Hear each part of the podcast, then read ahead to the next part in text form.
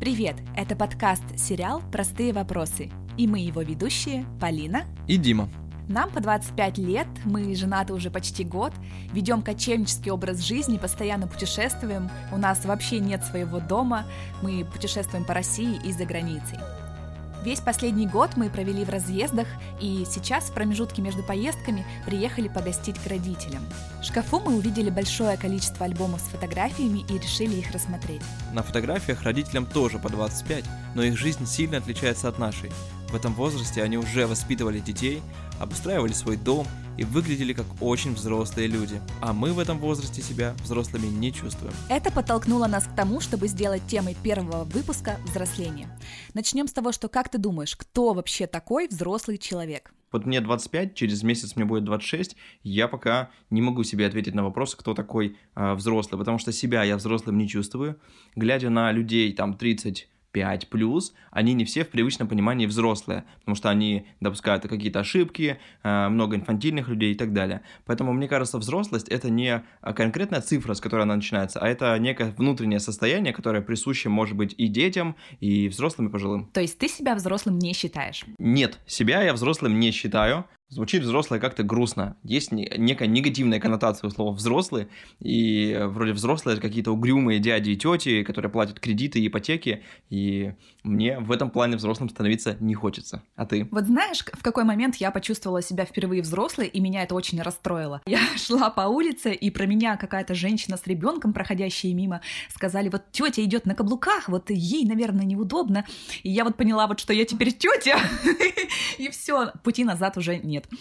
Взрослость пришла. Тогда обратимся к Википедии. Википедия говорит, что взрослый — это человек, достигший определенного возраста, не уточняя какого, по отношению к которому есть основания полагать, что он обладает телесной и ментальной зрелостью. Подчеркну здесь слово «ментальный», потому что в соответствии с этим определением у нас пол населения тогда не взрослые.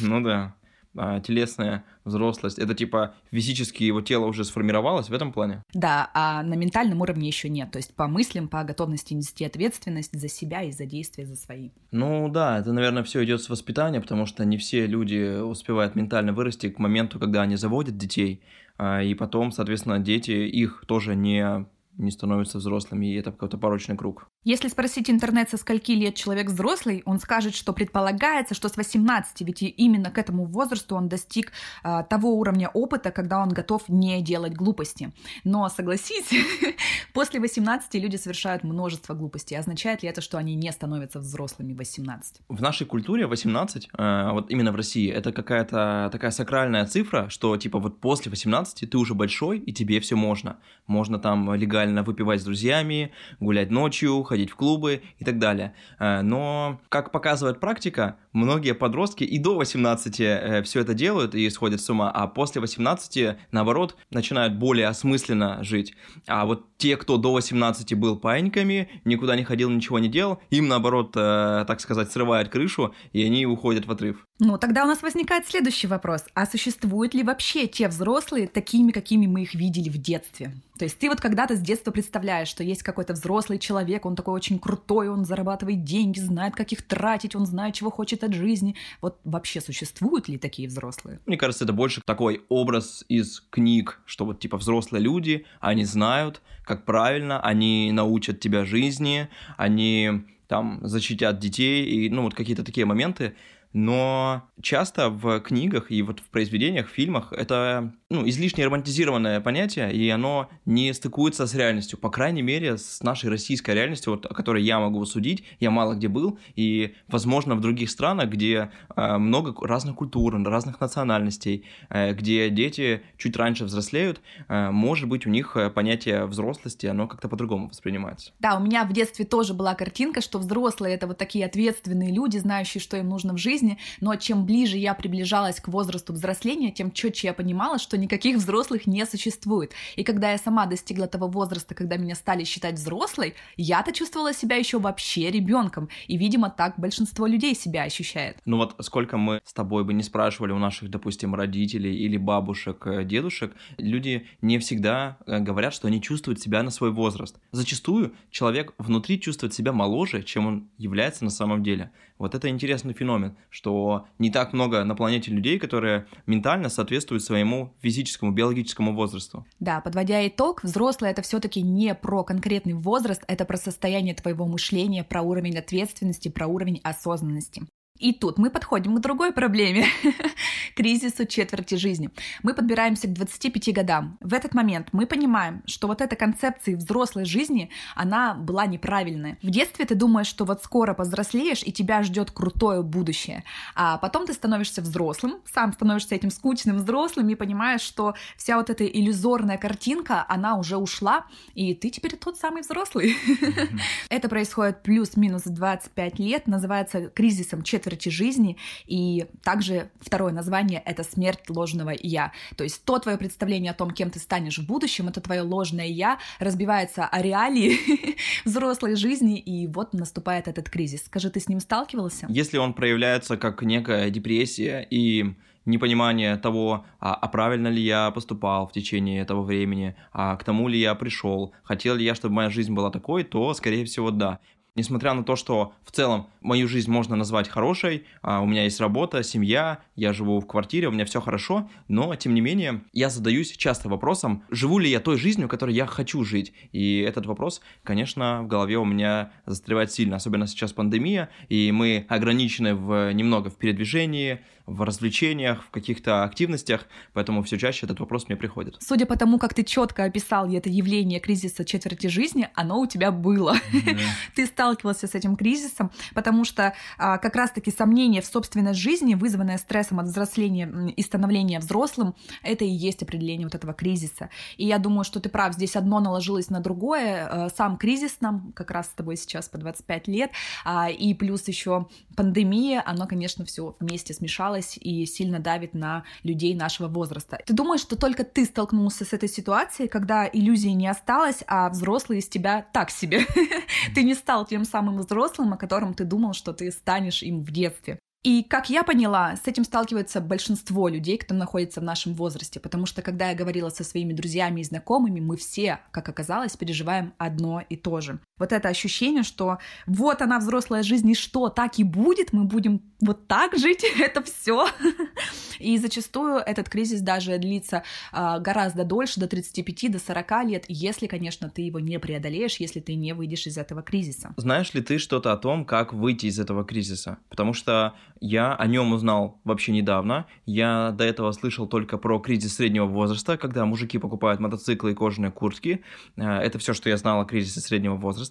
Вот. А про кризис четверти жизни я вообще не знаю ничего, и я не очень понимаю, как с ним бороться. То есть я пробовал, ну, как-то э, чуть более разнообразить свою жизнь, какие-то новые впечатления, там, э, более вкусно кушать, куда-то ездить, что-то делать, но новые эмоции, они не дают мне вот этого вкуса и страсти к жизни. Вероятно, ты ранее не слышал об этом кризисе, потому что это новое явление. Его также связывают с поколением Y. Это люди, которые максимально оттягивают свое взросление, совершенно не хотят взрослеть. И ранее э, с этим кризисом четверти жизни не сталкивались предыдущие поколения, поэтому ты о нем не слышал. А кризис среднего возраста явление популярное во всех поколениях, поэтому есть немножечко такая разница в восприятии этих двух кризисов.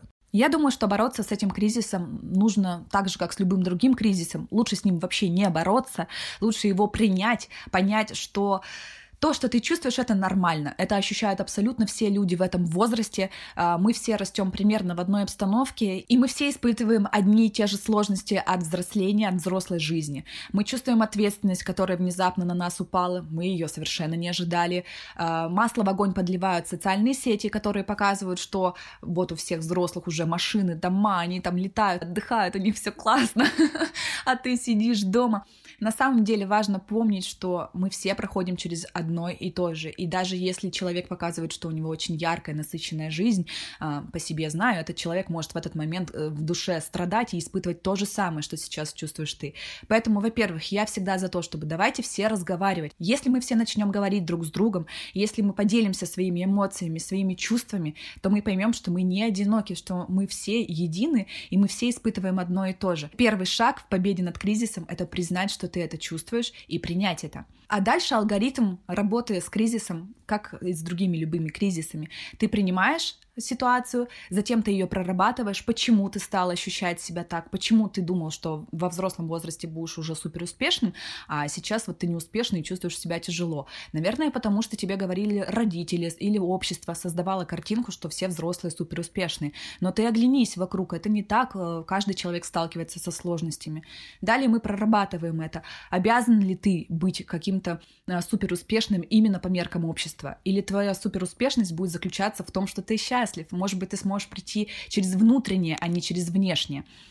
И вот таким образом постепенно выйдешь из кризиса, говоря с другими людьми, принимая ситуацию и прорабатывая ее. знаешь, я, наверное, как э, все подростки и как все дети, мечтал повзрослеть, мечтал быстрее вырасти, мечтал, когда мне стукнет 18 лет, что моя жизнь изменится в этот момент, что я смогу делать все, что я хочу, мне будет доступны все блага этого мира, но я столкнулся с, тоже с такой неприятной реальностью, что во взрослой жизни есть много и негативных моментов, о которых нам с детства не рассказывают. Это и повышенная ответственность за свои действия, за свою семью, потребность э, в заработке, всякая сложная бытовуха, типа платить налоги и коммуналку. То есть нам это не рассказывают, нам, нас не обучают быть взрослыми в школе. А родители не всегда передают нам э, вот этот релевантный опыт, как э, быть взрослым и как выживать в этом мире.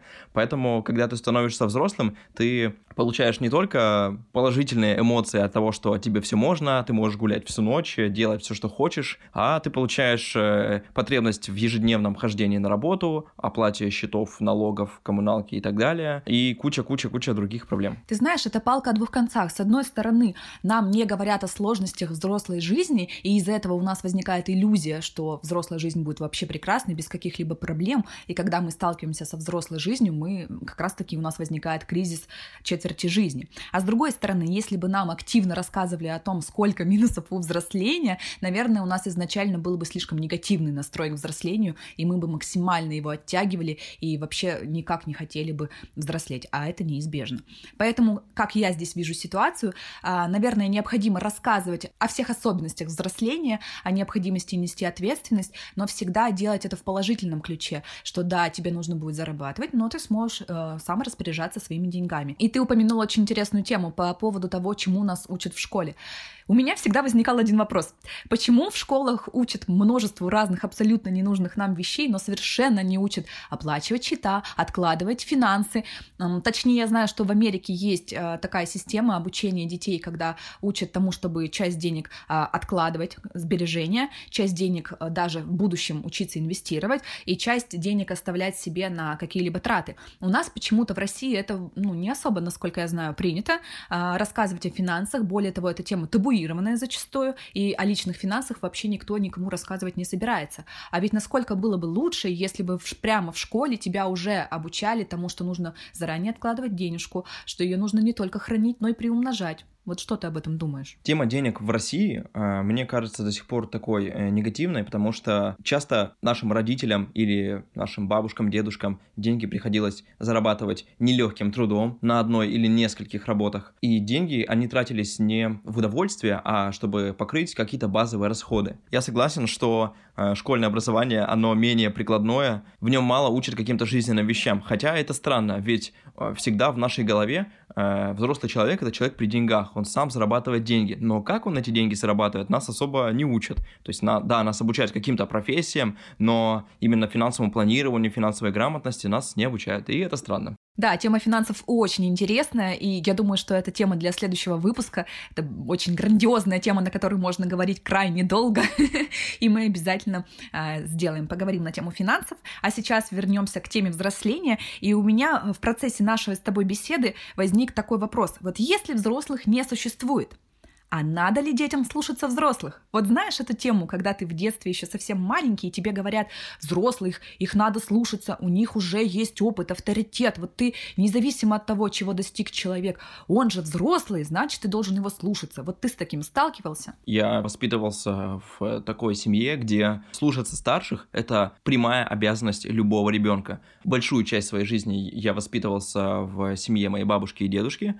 и они четко учили меня, что старших надо слушать слушать, взрослым нельзя перечить, нельзя подвергать их слова сомнению, но все равно мне это не мешало их не слушаться и делать так, как я хочу.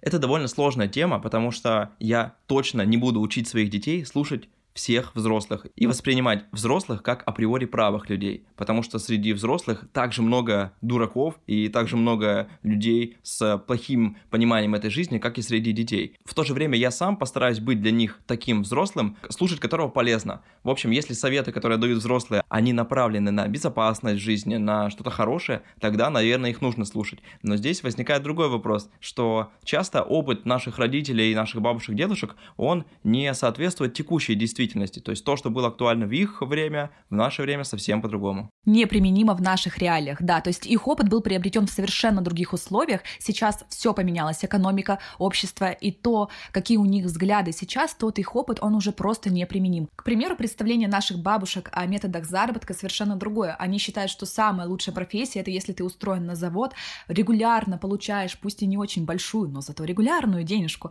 в то время как э, на самом деле такие профессии, как SMM, SMM-щик, к примеру, и прочие, для них кажутся вообще какими-то абсолютно непригодными к жизни. Я знаю, что у тебя даже есть такая личная история. Действительно, я уже 7 лет э, работаю SMM-специалистом, и когда я только начинал, э, моя бабушка, да и, наверное, и родители мои очень с тревогой относились к моей новой профессии, они переживали, что я не получил высшее образование, я не смогу в дальнейшем нормально работать, а мои подработки, они не смогут кормить меня и мою семью. М- моя бабушка до сих пор говорит мне, что э, да, может быть, ты пойдешь там получиться на высшее образование, получишь диплом и пойдешь на какую-то стабильную оплачиваемую работу. Но за 7 лет моей работы у меня ни разу не спросили диплом об, об образовании, я его не доставал. И самое интересное, что даже озвучивание твоей зарплаты людям того поколения не приносит им уверенности в том, что это хорошая работа. Они говорят, что да, ты сейчас зарабатываешь эти деньги, но как же так? Ты же не устроен на какую-то регулярную работу, вдруг тебе перестанут выплачивать. И, конечно, они хотят нам лучшего, потому что в их времени, в их реалиях а, работа должна была быть стабильной, но в наше время все меняется. И как раз-таки это и есть причина, по которой сейчас не всегда всегда нужно слушать взрослых, не всегда нужно перенимать их опыт. Хотя в базовых вещах, которые касаются безопасности, здесь, конечно, зачастую нужно послушать взрослых. Главное, чтобы это не было их личным травмирующим опытом, что у них в жизни что-то не получилось, у них в жизни была какая-то ситуация, они получили неправильный опыт и передают его своим детям. Типа, не езди в теплые страны, там тебя обязательно обворуют, там живут только плохие люди, которые любят обворовывать туристов. Но это не всегда так. Думаю, баланс заключается в том, чтобы не перенимать ограничивающий опыт, а перенимать только положительный, тот, который действительно тебе может пригодиться в нынешних реалиях, в нынешнее время. И, кстати говоря, я заметила такую интересную тенденцию, что современная молодежь, которая сейчас 15, 16 или около того, а, у них даже есть четкое представление о том, что далеко не каждого взрослого нужно слушать. Любой взрослый должен тоже заслужить авторитет, а не просто потому, что он взрослый. То есть он должен чего-то достичь, он должен что-то понимать в этой жизни, и тогда уже они будут к нему прислушиваться, а не просто потому, что человек какого-то возраста. В нашем поколении этого было меньше. В этом плане мне было очень сложно слушать, э, допустим, своего преподавателя по экономике в колледже, потому что она рассказывала нам какие-то вещи про финансы, но при этом она сама не обладала какой-то достаточно финансовой грамотностью, чтобы вести обеспеченную, богатую жизнь. Но при этом она учила нас этим основам. И здесь очень сложно слушать людей, которые вроде бы они говорят тебе правильные вещи, но на, они не подтвердили свой опыт на деле. То есть они, я, я не доверяю этим людям. Да, а когда я видела, что моя учительница по экономике востребована для многих компаний как человек, который оказывает для них консультации по экономике, я понимала, что она зарабатывает хорошие деньги, что она действительно понимает в экономике, мне вот хотелось ее слушать. И это как раз-таки подводит нас к такой заключающей, завершающей мысли, а, что взрослый все-таки это человек, который не просто благодаря какой-то цифре а, уже стал взрослым, а это тот, кто обладает достаточным опытом, достаточными знаниями, достаточным уровнем осознанности и ответственности для того, чтобы считать себя таковым. Спасибо, что дослушали этот выпуск до конца. Это наш первый подкаст, поэтому нам правда очень важен каждый отзыв и каждая оценка. Мы будем вам искренне благодарны, если вы уделите 5 секунд и поставите нам 5 звезд и напишите любой отзыв с любыми словами или любыми смайлами. До встречи в следующих выпусках.